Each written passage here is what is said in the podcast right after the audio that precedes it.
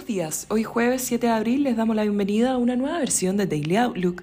El tipo de cambio abre en 799,50 pesos, levemente a la baja con respecto al cierre de ayer, tras dos jornadas de fuertes caídas para el peso chileno que lo llevan a destacar dentro de las peores monedas a nivel global. Los mercados muestran signos de estabilizarse durante la jornada de hoy, con Europa rebotando un 0,65%, mientras que los futuros americanos avanzan un 0,11%.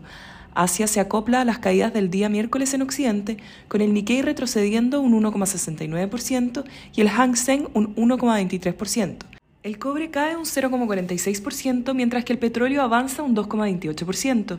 La tasa del bono americano a 10 años se estabiliza en torno a 2,6%, luego de saltar 20 puntos base en las últimas tres jornadas.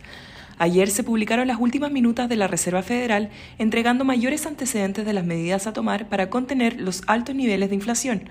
Los oficiales están enfocados en reducir el nivel de precios y destacaron los planes para disminuir el tamaño del balance en más de un trillón de dólares al año, a pesar que las minutas de contractivas entregan algo de claridad a los inversionistas ante las preocupaciones de que el retiro de estímulos genere un estancamiento en el crecimiento económico. Hoy tendremos más representantes de la Fed. La agenda contempla discursos de James Bullard de St. Louis, Rafael Bostic de Atlanta y Charles Evans de Chicago en distintos eventos durante la jornada. En el plano corporativo, las acciones de HP se disparan luego que Berkshire Hathaway comunicó que adquirió una participación de 4.200 millones de dólares en la compañía.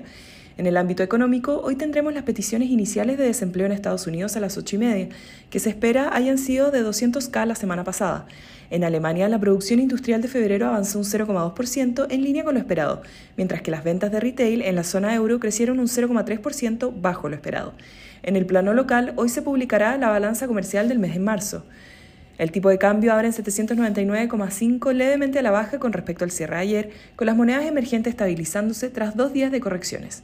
El peso registra un retroceso de casi 25 desde los mínimos alcanzados el día martes, cerrando ayer en la medida móvil de 200D y 50D en torno a 800, lo que será la resistencia más relevante para la jornada de hoy.